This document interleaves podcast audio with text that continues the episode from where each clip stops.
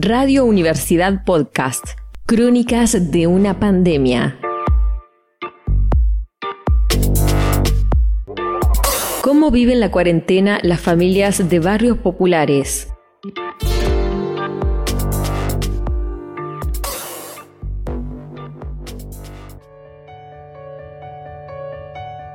La pregunta, ¿cómo viven la cuarentena las familias de escasos recursos en sus barrios? La responde Mary Anastasio. Ella es referente de la Fundación Mujeres de la Patria Grande y administra dos merenderos comunitarios, uno en Villa Muñecas que se llama Recuperando Ilusiones y el otro en San Andrés que lleva el nombre de Luz y Esperanza.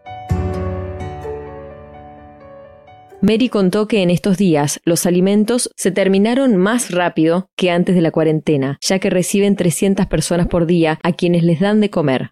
Nosotros dentro de los merenderos que tenemos estuvieron cocinando también las chicas, bueno, y ahí entregándole la, la vianda y también les hicimos llegar, digamos, eh, el, el módulo alimentario. Nosotros recibimos mensualmente módulo alimentario desde una fundación de Buenos Aires que hace la gestión en desarrollo social de la nación y a través de ellos recibimos módulos mensualmente y siempre guardamos un remanente, digamos, para poder este ayudar a quien surja en el momento.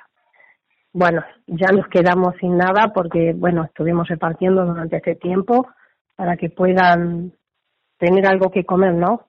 Pero es increíble, o sea, porque, a ver, yo vivo muy cerca del centro verde de, de Villa de Julio. Entonces, y así no viviese cerca, los, todas las personas que están, digamos, beneficiadas, beneficiarias, perdón, de la, de la fundación, saben dónde vivo, saben mi, mi, teléfono, así que por lo tanto, este, se llegaban por casa a ver qué le podíamos ayudar para que tengan para comer. Uno hace lo que puede, ¿no? O sea, y menos mal que tenemos la ayuda, digamos, de compañeras, compañeros, gente que nos dice, bueno, mira, podemos colaborar con esto y siempre tenemos algo para poder ayudar. Crónicas de una pandemia. Radio Universidad Tucumán.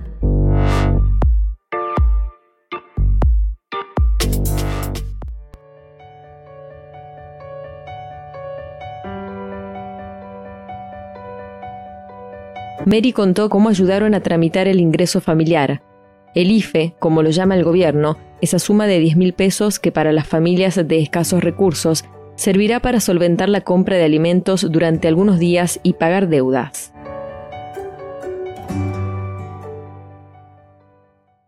Nosotros trabajamos con gente de escasos recursos, de zonas muy vulnerables, entonces se les dificulta la posibilidad de acceso al Internet o incluso en teléfono, ¿no? Muchas veces sino también es que muchos de ellos o de ellas no saben leer y escribir, entonces se le imposibilita hacer el trámite. Así que bueno, y, y sumado a eso vos tenés los avivados o avivadas que quieren sacar provecho, digamos, de esa situación, ¿no? Nosotros sabemos de mucha gente que le cobraban hasta mil, mil quinientos pesos para hacerle el trámite. Hicimos eh, la gestión para gente de Famayá, gente de la banda, las Peñas, Lerete, Los Ballistos, San Andrés, Villa Muñeca, Las Piedritas, Villa 9 de Julio, Los Positos, eh, Valle Néstor Kirchner, Lola Mora, Valle Eucaliptus. ¿Qué valor tiene para estas familias la ayuda de 10 mil pesos de emergencia que dará el gobierno nacional? Bueno, la mayoría de lo que nosotros ayudamos, digamos, para que puedan acceder al beneficio son gente recuperadora urbanos, eh, vendedores ambulantes, viste lo que andan vendiendo bolsitas en la calle, eh, muchos chicos que andan en su carrito vendiendo verdura, así que ellos no están accediendo, digamos, a poder trabajar, no pueden, no pueden trabajar ahora, que están sin un peso, ellos comen día a día y esperemos que puedan salir de las deudas hasta que puedan volver a salir a trabajar, ¿no?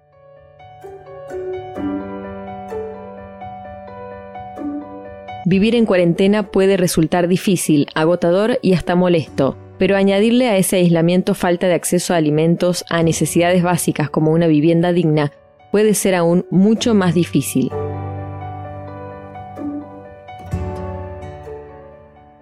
Mary nos comparte una historia llena de tristeza que ocurrió hace algunos días en la costanera. El quedarte en casa para la gente de bajos recursos no es fácil.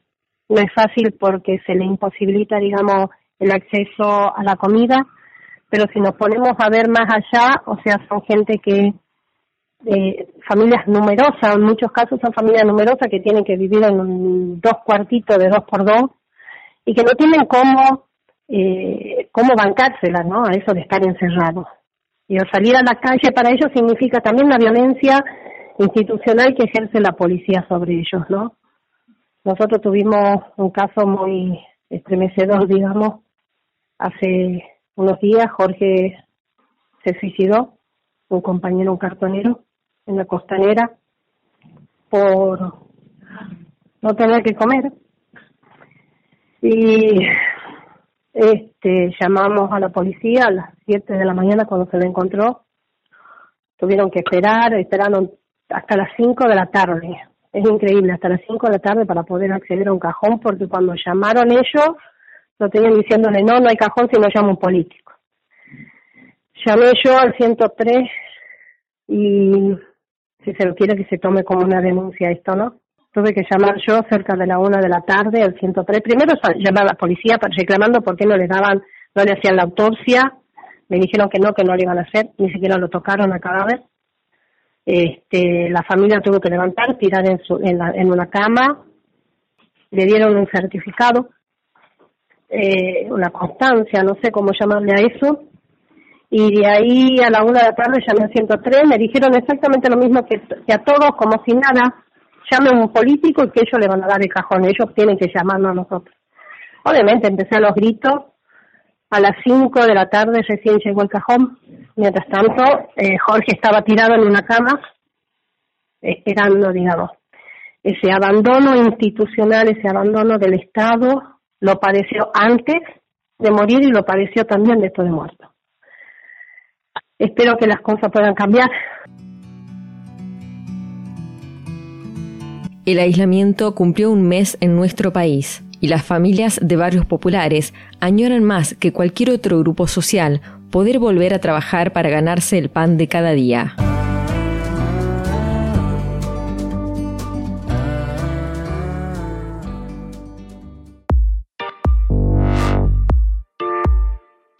Esto fue Radio Universidad Podcast, producido por Maxi Fernández Lobo, voz en off Pichi Matías, edición Pablo Roldán. Para más relatos sonoros como este, seguinos en nuestras redes sociales. Nos encontrás como arroba FM947UNT.